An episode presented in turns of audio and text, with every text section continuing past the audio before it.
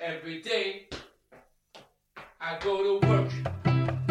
Sam travaille, saison 4, épisode 2. Un boulot de femme. Work. Every day, I get work done. Every day now, I get work done. Il y a un tout petit peu moins de 60 ans, les femmes gagnaient le droit de pouvoir travailler sans l'autorisation de leur mari. Aujourd'hui, plus de la moitié d'entre elles participent au marché du travail. Pourtant, en suivant l'actualité et en parlant autour de nous, nous n'avons pas pu nous empêcher de remarquer que le monde du travail n'était pas forcément vécu de la même façon par les femmes et par les hommes. Le monde de l'entreprise reste un monde à part entière, dans lequel on imagine une mixité parfaite. Toutefois, l'entreprise est aussi le reflet de la société, avec ses inégalités et ses discriminations sexistes. Ainsi, malgré les mêmes diplômes, les mêmes responsabilités et le même poste occupé, les femmes constatent encore un écart de salaire en leur défaveur.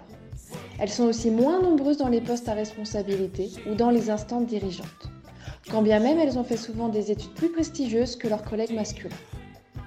Nous ne pouvons le nier, la culture d'entreprise reste fortement masculine depuis de nombreuses années. En 2011, une personne sur quatre pensait encore qu'en période de crise économique, les hommes devaient être prioritaires sur l'emploi par rapport aux femmes, notamment parce que ces dernières ont pour tâche principale de s'occuper des enfants. Pour aborder ce vaste sujet, nous avons souhaité nous tourner vers une ancienne salariée en ressources humaines, Marie Delattre, qui après quelques années en entreprise a décidé de devenir auto-entrepreneuse. Elle a créé la sororité RH, un réseau exclusivement féminin qui anime des podcasts et aide les femmes à pouvoir évoluer professionnellement tout en combattant les inégalités salariales. Nous avons aussi contacté Sidonie Jadot. Avec plus de 15 années de carrière, elle a surmonté les obstacles supplémentaires que doivent franchir les femmes, jusqu'à un poste de direction. Elle a envie de faire bouger la société et est convaincue que l'entreprise joue un rôle central dans cette évolution. Aujourd'hui, elle s'engage pour accélérer la présence des femmes dans les postes à responsabilité. Elle est fondatrice de la plateforme de e-learning et coaching en ligne Les Clés. Cette plateforme permet aux femmes de gérer leur carrière avec plus d'ambition, en prenant confiance en elles et en s'appropriant les codes de l'entreprise. Alors, nous avons commencé par leur demander si elles avaient elles-mêmes été témoins de discrimination ou d'obstacles au cours de leur carrière en entreprise. Je pense qu'il y a des obstacles euh, dans les carrières des femmes qui sont bien souvent des obstacles qui ne sont pas euh, intentionnellement voulus. Euh, mais ce qu'il faut avoir en tête, c'est que les entreprises ont été construites à, une époque où il y avait euh, majoritairement des hommes qui travaillaient, et donc euh, selon une culture assez masculine. Et donc, euh, euh, bien souvent, euh, en entreprise, on se retrouve quand on est une femme, on se retrouve dans un contexte qui est assez différent euh, du, contexte d'éducation euh, qu'on peut avoir. Et euh, bah, du coup, euh, ça, nécessite euh, de s'adapter. Et puis, ça nécessite de s'adapter euh, du côté euh, de l'entreprise, de sa culture, euh, comme euh, du côté, euh, euh, des femmes. Euh, et donc, euh, oui, euh, il faut derrière, pour que ça se passe bien, que les RH soient particulièrement vigilantes, tout comme les patrons des entreprises soient particulièrement vigilants à ne pas discriminer, même de manière inconsciente, les femmes dans leur carrière. Et par exemple, être prêt à nommer des femmes à certains postes sur lesquels il n'y a eu que des hommes.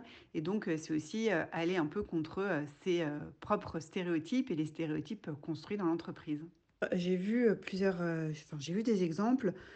Par exemple, il peut y avoir des moments de, discrimination autour de la grossesse, autour de la parentalité. Les, sujets de discrimination aussi, ça peut être des salaires. On le sait, il y a des différences de salaire. Et euh, il est tout à fait possible de mettre en place des plans d'action pour euh, améliorer les choses. Euh, J'en ai vu dans une société dans laquelle j'ai travaillé. C'est ce qui est indispensable, c'est que les patrons et les dirigeants de tout en haut de l'échelle, du plus haut niveau, s'impliquent sur le sujet et puis travaillent avec la DRH pour mettre en place un véritable plan d'action avec des moyens derrière.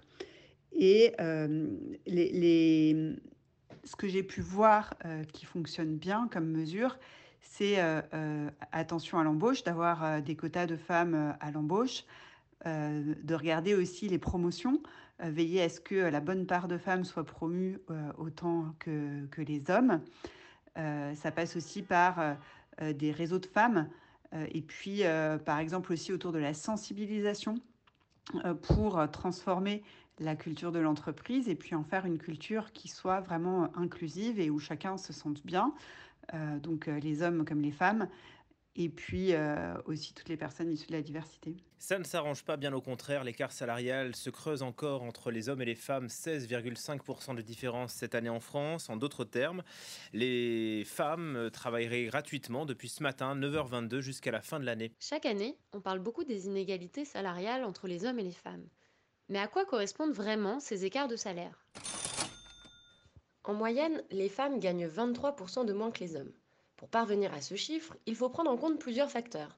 Premièrement, les femmes travaillent dans des métiers peu valorisés et donc mal payés. Petit exemple, les assistantes maternelles, les employés de maison, les aides à domicile ou les aides ménagères sont à 95% des femmes. Et même dans ces emplois avec de faibles salaires, on estime que les 10% des femmes les moins bien rémunérées ont un salaire maximum inférieur de 5% à celui des hommes. Deuxièmement, les femmes travaillent davantage en temps partiel que les hommes, 29,3% des femmes contre 8,4% des hommes pour être plus précise. La raison principale de cet écart? Majoritairement parce que ce sont les femmes qui s'occupent des enfants. Forcément, en travaillant moins, la différence de salaire se creuse. Enfin, si les femmes sont moins bien payées que les hommes, c'est aussi parce qu'elles occupent des postes avec moins de responsabilités. Par exemple, la part des femmes dans les instances de direction des entreprises du CAC 40 est seulement de 18,4%. Bon, d'accord. Les femmes travaillent moins dans des postes à moindre responsabilité. On peut donc comprendre qu'elles soient moins bien payées. Mais qu'en est-il à poste égal et compétence égale? Eh bien, l'écart de salaire est encore de 9%. Finalement, l'écart salarial entre les hommes et les femmes reflète surtout les écueils sexistes qui subsistent encore dans notre société et notamment une vision masculine du monde du travail. Schématiquement, les hommes ont pour rôle de faire de l'argent en grimpant les échelons de l'entreprise vers des postes à haute valeur ajoutée, tandis que les femmes doivent s'occuper en priorité des enfants ou des autres, quitte à sacrifier leur carrière. J'ai toujours travaillé dans des, dans des bureaux, du coup, forcément, quand j'étais RH, et j'ai toujours vu une différence euh, quand même de traitement entre les hommes et les femmes. Euh, c'est d'ailleurs un des premiers sujets dont j'avais commencé à parler euh, quand j'avais créé la communauté, c'était que euh, je trouvais que les, surtout les, assistantes RH et les, les, personnes qui étaient RH euh, généralistes comme ça, elles se retrouvaient à faire ce que personne ne voulait faire au titre. Euh, alors, au début, je disais que c'était au titre du fait qu'elles sont RH et je me suis rendu compte au bout d'un moment que c'est aussi au titre du fait qu'elles sont femmes. Et ça, ça m'a vraiment frappé le jour où j'étais sur un de mes premiers postes d'assistante RH et puis il y a un, un, des adjoints de direction qui est passé et puis qui a dit il le disait pas à moi, il le disait à, l'assistante de direction, mais il lui disait prends les billets de train euh, pour cet après-midi parce que toi tu peux le faire, c'est un boulot de femme. Euh, et, c'était l'expression utilisée qui m'avait beaucoup surprise, l'expression boulot de femme.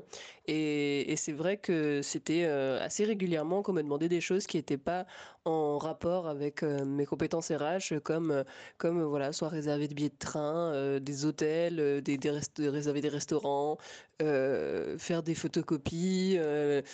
c'était pas trop dirigé vers moi puisque ils avaient vite euh, ils avaient vite catalogué que je n'étais euh, ils disaient que je n'étais pas gentille et que du coup je n'acceptais pas de rendre tous ces services si je leur répondais que j'avais du travail. Mais la, la, personne que je remplaçais puisque comme je le disais tout à l'heure j'avais fait que des remplacements congé maternité donc je remplaçais des femmes qui étaient déjà en poste forcément avant que j'arrive, ils avaient tendance à dire que la personne que je remplaçais, elle, elle était plus gentille euh, que moi, et que du coup, elle acceptait de rendre tous ses services, de, de, de, euh, résoudre des problématiques personnelles des salariés, comme les aider à remplir leur feuille d'impôt, prendre leurs rendez-vous médicaux, euh, les aider à passer des coups de fil, ce genre de choses. Et, et moi, ça me, ça me parlait pas parce que j'avais certes à cœur d'aider l'humain, mais de la matière euh, sur la matière RH quoi et pas pas sur leur quotidien. Et ça je me suis rendu compte avec le temps que c'était vraiment quelque chose qu'on demandait à une femme et que on ne demanderait pas à un homme RH et plus j'ai fait des recherches plus j'ai eu euh, la confirmation euh, que c'était bien aussi parce que c'était une femme qui exerce le métier, puisque j'ai eu l'occasion dans le podcast d'échanger avec un homme, et un homme assistant RH, et il ne m'a pas transmis la même, la même vision. Il m'a dit que lui, les petits services comme ça, c'était à sa collègue féminine qu'on venait, les, qu'on venait les, proposer et les demander, et pas à lui, lui qui était qui étaient hommes. Donc je pense qu'il y a une différence entre différence de traitement dans l'entreprise entre les hommes et les femmes au titre qui sont hommes et femmes. Moi-même, en fait, j'en ai pas eu conscience pendant très longtemps que je faisais un boulot de femme et que euh, déjà, déjà la, statistique euh, que j'utilise beaucoup euh, depuis que j'ai créé la sororité RH, c'était le, fait qu'il y a 80% de femmes dans les métiers RH, mais je l'ai longtemps ignoré. En fait, ça fait pas très longtemps que je le sais et c'est assez peu connu finalement parce qu'en fait, c'est comme si c'était un non-sujet. Euh, ou, quand je vais le dire, 80% euh, de femmes dans les métiers RH, on va me dire c'est bien. Oui, bah, enfin, ça va pas forcément. les gens vont pas être très étonnés, mais ça va pas forcément les passionner non plus parce que on va considérer que c'est normal, comme si je disais que les sages-femmes c'était surtout des femmes, que les infirmières sont surtout des femmes, ou que les, instituteurs, institutrices, ben, je sais pas si. J'imagine qu'il y a plus de femmes institutrices que, que d'hommes. Je pense que c'est un métier qui est plus féminin, mais même si c'est peut-être un peu plus équilibré dans ce métier-là. Enfin bref. Mais euh, moi-même, je le savais, je le savais pas en fait quand j'étais euh, quand j'étais RH euh, salarié. Alors évidemment, j'avais des indices puisque quand j'étais en études RH, on était 40 personnes dans ma promo de master, il y avait 5 garçons. Donc je savais que c'était un métier féminin, mais on me l'avait toujours vendu comme si c'était quelque chose de naturel et, et inchangeable, comme si c'était on m'avait dit c'est parce que les femmes ont des, qualités naturelles et biologiques euh, qui sont euh, l'empathie, la douceur, euh, la gentillesse, qui vont faire qu'elles vont être plus efficientes dans des métiers RH. Et du coup, c'est pour ça qu'il y a plus de femmes dans ces métiers-là. Mais on me le présentait vraiment comme si c'était impossible de le changer et que de toute façon, c'était la nature.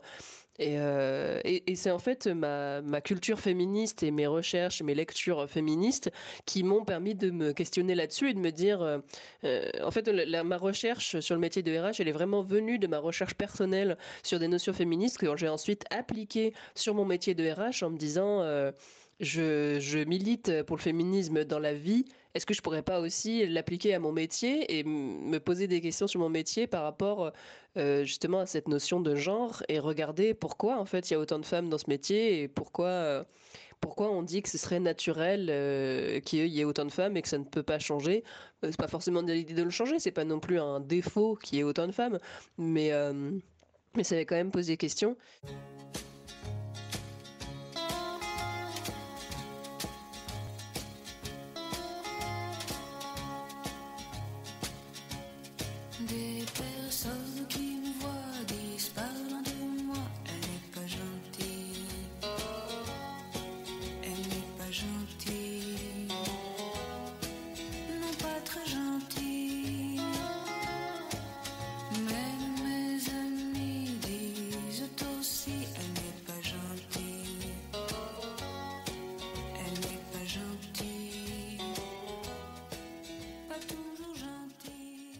Je travaillais pas vraiment sur cette question-là quand j'étais encore salarié, donc j'ai jamais eu trop l'occasion d'en parler à ma hiérarchie.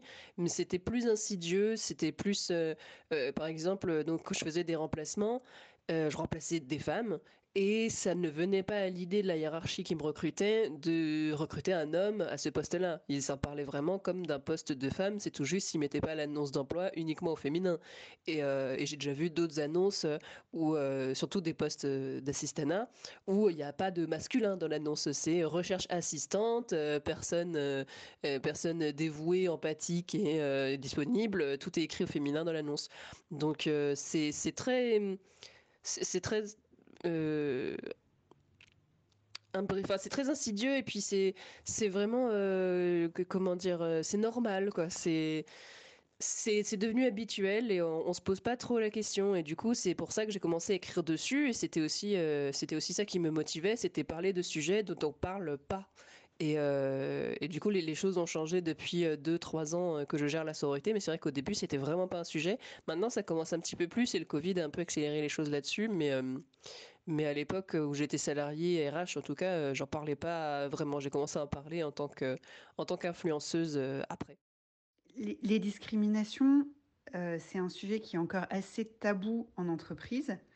Néanmoins, il y a une prise de conscience en ce moment et, et il y a de plus en plus d'écoute et de consultation des, salariés sur ces sujets-là, même s'il y a encore beaucoup à faire les fois où, euh, on a pu en parler, ça a été, moi, à titre personnel, en, cas de, discrimination. et là, j'ai eu une oreille attentive auprès de, des RH. qui ont ensuite, comme c'était un, un, cas problématique, pu mener une enquête et, puis, et puis essayer de résoudre les choses. maintenant, je sais que ce n'est pas toujours le cas. C'est dommage, mais ce n'est pas toujours le cas. ce que j'ai pu voir que, ce que j'ai pu voir aussi, c'est euh, euh, quand on partage euh, un, constat d'inégalité, tout le monde ne le perçoit pas. tout le monde ne le perçoit pas. par exemple, il y a quelques années, j'avais pris l'initiative d'essayer de partager mon salaire avec mes collègues féminines et mes collègues masculins pour, pour regarder si les inégalités de salaire s'appliquent dans l'entreprise. Euh, beaucoup de gens étaient dans le déni et puis finalement, quand on a échangé sur nos salaires, on s'est rendu compte qu'il y avait une certaine réalité derrière. Euh, voilà. Et puis euh, lors de, et puis dans mes jobs de direction, ben là également, il y a, je me suis heurtée au fait que tout le monde n'est pas convaincu qu'il y a des inégalités. Même si c'est assez flagrant, il y a plus de femmes, enfin plus d'hommes que de femmes dans les postes de direction. Aujourd'hui, en France, il y a 13% des postes de direction qui sont occupés par des femmes. Euh, les, comme c'est pas euh, toujours intentionnel, que c'est pas la plupart du temps intentionnel euh, et que c'est très inconscient de nommer des, des, hommes plus que des femmes à des postes de direction, eh bien, il y a parfois un déni des dirigeants qui se disent non, non, il n'y a pas de réel souci chez nous parce que je ne cherche pas à, discriminer intentionnellement. C'est juste que euh, je trouve des hommes plus que des femmes. Voilà. Je pense que. Euh, alors, moi, j'ai commencé à évoluer dans des entreprises dans lesquelles la, culture était quand même plus égalitaire. Et euh, après, au fur et à mesure de mes expériences, j'ai été confrontée à des cultures assez différentes, peut-être moins égalitaires. J'ai beaucoup pensé que c'était une question de secteur. Je pense que le secteur joue effectivement, euh, dans euh, des secteurs euh, comme la construction, le BTP, on sait que c'est des secteurs qui sont très masculins. Et là, peut-être qu'on a une culture ben, plus masculine que dans d'autres secteurs. Néanmoins, ce dont je me rends compte, c'est que dans le même secteur, il peut y avoir de très fortes disparités. Euh, il peut y avoir des entreprises qui sont tout à fait euh, euh, exemplaires sur le sujet et qui essayent d'être le plus inclusif possible et qui ont mis en place des moyens, et d'autres dont ce n'est pas le cas. donc voilà, c'est une réponse à nuancer. Je pense que globalement, dans notre société, en dehors des entreprises, on a encore parfois des réflexes, et on a encore beaucoup de réflexes qui sont empreints du paternalisme. Euh, donc c'est un phénomène encore global dans la société française qui se reflète dans les entreprises et qu'après, dans les entreprises, on a des, des très grandes disparités euh, en fonction du secteur, mais aussi en fonction, je dirais, de la peut-être de la maison mère aussi et de la, culture mère de l'entreprise. Euh, on n'aura pas la même culture dans une entreprise qui est une filiale d'une entreprise nord-américaine ou, ou alors une entreprise 100% française. Euh, j'ai travaillé, oui, dans un, dans un groupe euh, qui a plusieurs euh, centaines de milliers de collaborateurs, comme dans une PME qui avait à l'époque 70 salariés. Je ne crois pas que ce soit lié à la taille de l'entreprise ou, à son fonctionnement. J'ai l'impression que c'est une généralité culturelle et sociale, une caractéristique un peu de notre société actuelle, puisque j'ai vu j'ai, euh, se trouve que j'ai plus vu de, discrimination euh, sur le genre euh, dans la petite entreprise parce qu'il il y avait une culture plus sexiste qui était présente, mais c'était dû aux dirigeants eux-mêmes, en fait, qui étaient, c'était une boîte qui était dirigée par quatre hommes qui étaient tous sexistes, homophobes, racistes, etc., etc. Et donc, des dirigeants avec de telles valeurs ont forcément plus de poids dans une petite entreprise que dans un très grand groupe qui a du coup une direction un petit peu plus un petit peu plus éclatée. Forcément, il y a plus de gens et donc puis je pense aussi que la, grande entreprise dans laquelle j'ai travaillé, elle a une image publique aussi, donc elle peut pas forcément se permettre de, de, raconter les mêmes choses que la petite la petite entreprise de la campagne dans laquelle j'avais travaillé. Et sachant qu'en plus, moi, je travaillais vraiment dans des milieux masculins. Je travaillais dans, le secteur de la métallurgie, des chantiers navals, euh, du ramassage des ordures, euh, vraiment des choses où, la, 90% de mes salariés, c'était des, hommes. Et euh, du coup, ça peut être encore plus difficile de faire sa place en tant que femme dans des secteurs comme ça, où j'avais même, j'avais même parfois pour ordre de ne pas recruter des femmes. Et, il savait très bien que c'était interdit et que je, risquais quelque chose, moi, si jamais je me faisais attraper à ne pas recruter des femmes. Mais bon, il me disait, on prend la responsabilité, mais non, on veut pas de femmes sur ces postes-là, elles sont trop faibles pour porter les lourdes charges ou pour... Il y avait deux raisons, c'était elles sont trop faibles pour porter les charges, c'était souvent des métiers physiques, et en plus, elles vont se faire embêter par les autres gars de l'atelier, donc il faut pas qu'on mette de femmes dans ce milieu-là. Sachant que moi, étant femme, je me suis jamais fait embêter par euh, les ouvriers que euh, je me suis fait plus, euh, plus embêter finalement par la direction elle-même, non pas parce qu'ils ont été déplacés avec moi ou quoi, mais parce que leur valeur me dérangeait profondément et ça, ça me dérangeait qu'ils m'empêchent de recruter des femmes parce que ça entrait en contradiction avec, avec mes valeurs. Donc la question est difficile, mais je pense quand même qu'il y a du, sexisme. Ça, il y en a, partout, dans tous les secteurs, dans tous les métiers et dans tous les, dans tous les, milieux euh, sociaux et professionnels. Donc je pense que c'est quand même une généralité. Alors après, avec des petites variations en fonction de si c'est un métier où il y a beaucoup d'hommes ou beaucoup de femmes. Euh, une des dernières expériences que j'ai, une expérience professionnelle que j'ai eue en salariat, c'était dans un secteur très très très féminisé c'est vrai que j'ai repéré que c'était un petit peu différent. C'était un petit peu plus sympa quand même de bosser dans un secteur où il y avait beaucoup de femmes. Euh, mais c'était quelque chose que j'avais pas trop connu euh, auparavant, vu que j'avais travaillé que dans des milieux masculins. Mais il y a aussi des avantages à, travailler dans des milieux masculins.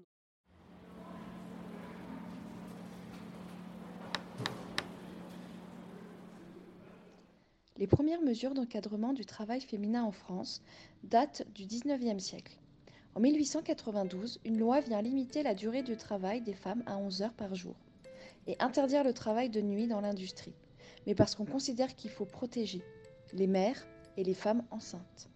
Ainsi, c'est seulement en 1972 que la loi s'intéresse vraiment à l'égalité homme-femme dans le travail, en posant le principe de l'égalité de rémunération pour un même travail ou un travail de valeur égale. Dix ans plus tard, en 1983, la loi Roudy réaffirme le principe de l'égalité, mais cette fois-ci dans l'ensemble du champ professionnel, recrutement, rémunération, promotion ou formation. Pour la première fois, les entreprises sont dans l'obligation de produire un rapport annuel sur la situation comparée des femmes et des hommes afin de formaliser et de quantifier les inégalités professionnelles. La loi propose aussi des actions de discrimination positive envers les femmes afin de favoriser l'égalité des chances. À partir de 2011, et de la loi Copé-Zimmermann, des quotas de femmes sont établis, mais uniquement dans les conseils d'administration et de surveillance, soit 20% de femmes au bout de 3 ans et 40% au bout de 6 ans, au risque d'entraîner la nullité des nominations.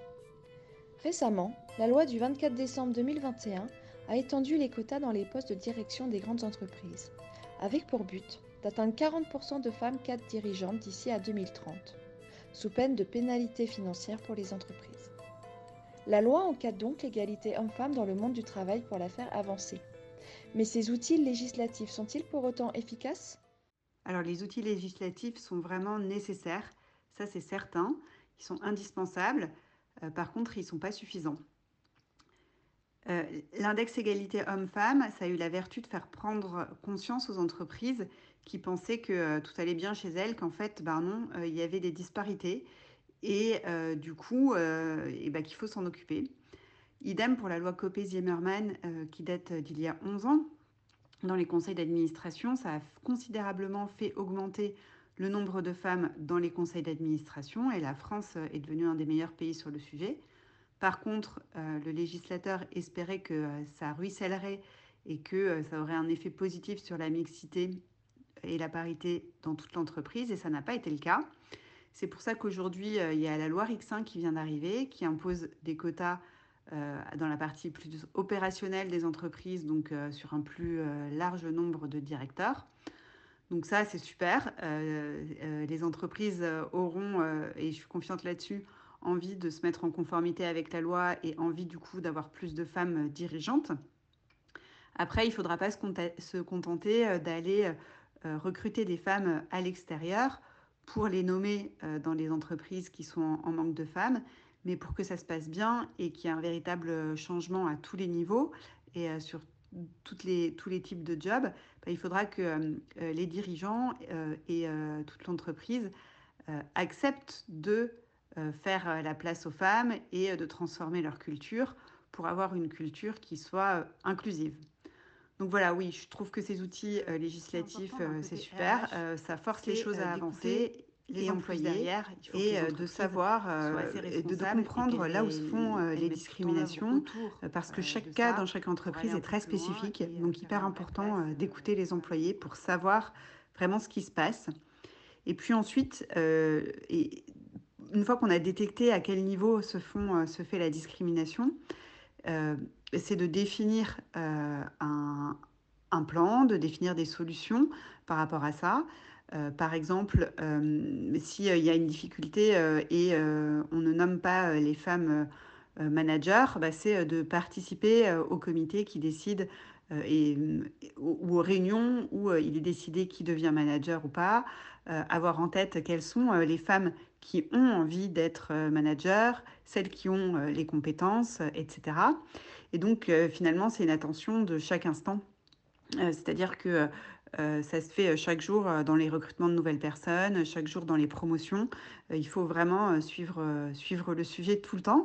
Et, je dirais aussi que c'est important de réussir à, avoir, à, pouvoir donner des objectifs aux managers qui, et aux directeurs qui font des promotions, donc leur donner des objectifs concernant la mixité. Donc euh, voilà ce que je dirais euh, pour, euh, pour les politiques RH à mener pour construire ben, une, une, entreprise qui soit plus égalitaire et qui soit moins sexiste. je pense aussi que c'est important de sensibiliser tous les employés sur ben, ce que c'est que le sexisme et, et, sur les règles en fait à respecter dans l'entreprise. Et concernant les discriminations, le conseil que je pourrais donner côté salarié, c'est euh, de ne pas hésiter à, en parler, à, en parler à son manager, à en parler avec les RH euh, pour euh, faire savoir quand il y a des situations dans lesquelles on se sent discriminé ou, ou des situations qui peuvent vous empêcher. voilà, c'est effectivement pas toujours simple de pouvoir en parler, mais je pense que c'est vraiment important de pouvoir dire voilà, euh, euh, aujourd'hui, sur ce sujet-là, je sens que c'est difficile pour moi. J'ai l'impression que c'est dû au fait que, je sois une femme et de prendre l'avis de, votre manager pour voir si c'est vous qui vous mettez une barrière ou bien s'il il y a quelque chose de réel au niveau de l'entreprise. Oui, je vois plusieurs choses. Déjà, ça va être bah, de s'informer sur le sujet, en fait, de, partir du moment où, où, on est sensible au sujet, où on se demande pourquoi on est traité différemment parce que on est une femme, ou ça va être déjà, déjà de capter en fait les, les, les, tenants et aboutissants en fait de cette situation et de comprendre les différences de, de traitement en fonction du genre, comme le, parcours que j'ai fait du coup en, m'intéressant, en faisant des lectures, en écoutant des podcasts féministes et, et Donc, euh, pour les personnes qui sont RH, qui s'intéressent sur le sujet, ça peut être, par exemple, de, lire ce que j'ai écrit ou, d'écouter les podcasts euh, que j'ai fait, euh, etc. Après, ça, c'est vraiment pour moi la, première étape. Et puis, peut-être faire aussi ce que j'avais commencé à à faire euh, quand j'étais encore en poste, c'était de, dire euh, non, en fait, quand ce n'est pas, euh, quand ce n'est pas ses attributions professionnelles. Et alors évidemment, c'est moi-même, j'ai beaucoup de mal à dire non et je, je, sais que ça peut être très difficile de le faire. On imagine qu'on va perdre son job, on s'imagine qu'on va être mise de côté, etc. mais commencer par dire non à un, petit truc, on se rend compte finalement que bah, c'est pas c'est pas si grave et puis que on n'est pas qu'on peut pas être licencié parce que on a refusé de faire des cafés pour pour une réunion quoi c'est même je me suis rendu compte avec les années que, que je pouvais dire ce que je pensais et que c'était pas. On n'imagine pas forcément la réaction qui, est, qui, arrive. Enfin, on n'imagine pas forcément la réaction qui va vraiment se produire. J'étais allé, j'étais allé en réunion avec les quatre, les quatre messieurs qui dirigeaient la dernière entreprise dans laquelle j'avais travaillé. Et puis j'avais été, j'avais été très cassante sur leur politique que je trouvais que je trouvais vraiment pas en faveur de l'humain et je crois que j'avais même employé des mots euh, qui n'étaient pas forcément euh, appropriés.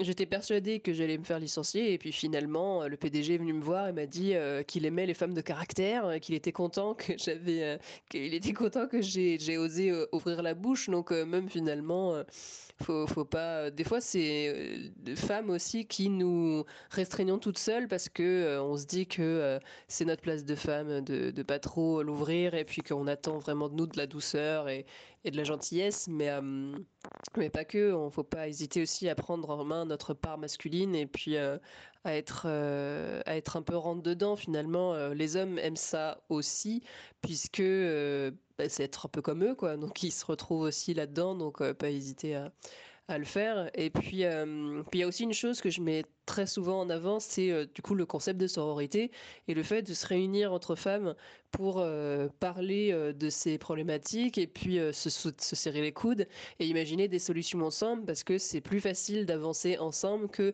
toutes individuellement. Et donc, bah, c'était totalement l'idée de la sororité RH, c'était que les femmes RH puissent parler de la problématique et pourquoi pas se lier en collectif pour pouvoir avancer ensemble et puis comparer les expériences et comparer les, astuces et puis, euh, et puis, et puis voilà, en fait, avancer, mais en, groupe, parce que c'est plus facile d'avancer à plusieurs que, que toute seule.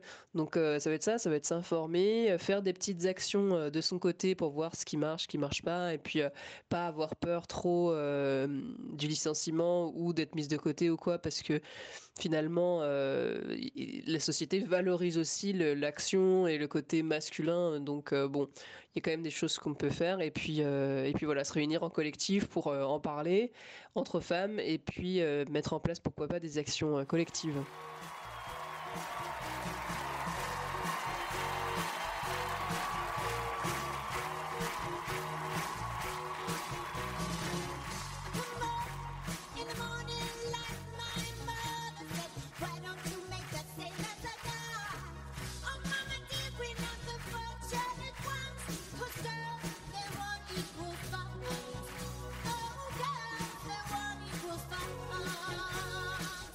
C'est la fin du premier épisode Un boulot de femme. Aujourd'hui, le travail ne semble pas encore vouloir se vêtir d'une égalité parfaite, dû tout d'abord à une ancienne structuration masculine du monde de l'entreprise, mais aussi à une vision des femmes comme étant des personnes plus empathiques et plus train à fournir un travail serviable. Notons tout de même ce point positif. De nombreux outils législatifs sont mis en place afin d'enrayer la discrimination au sein de l'entreprise et ainsi permettre à des femmes de gravir les échelons pour atteindre notamment des hauts postes et des salaires égaux. Cependant, cette inégalité provient peut-être aussi d'une culture et d'une éducation qui est transmise aux femmes depuis l'enfance et qui les façonne avec des traits de caractère difficilement compatibles avec le monde du travail masculin. Ainsi, certains syndromes peuvent se créer, tels que le syndrome de la bonne élève ou bien le fameux syndrome de l'imposteur qui empêche la femme de postuler, de demander une augmentation ou bien une évolution dans son poste actuel. Pourquoi, en tant que femmes, finissons-nous par nous discriminer nous-mêmes, par nous poser des freins et par nous convaincre intimement que nous n'avons pas la légitimité Ce sera le sujet de l'épisode suivant. Nous souhaitons ajouter à cette conclusion que ces expériences que vous venez d'entendre correspondent à des vécus, à des avis qui sont propres à chacune. Cependant, ces discussions auprès des deux participantes nous ont permis d'aller plus loin dans nos réflexions avec peut-être quelques clés à la fin de ce podcast pour continuer à lutter contre ces inégalités. Et pour cela, nous remercions chaleureusement Marie et Sidonie pour leur participation. Nous vous laissons écouter la reprise de la chanson de Cindy Lauper, Girls Just Wanna Have Fun, avec pour titre Girls Just Want Equal Funds. Des paroles changées par Cindy Lauper elle-même pour militer contre les inégalités salariales. Restez à l'écoute.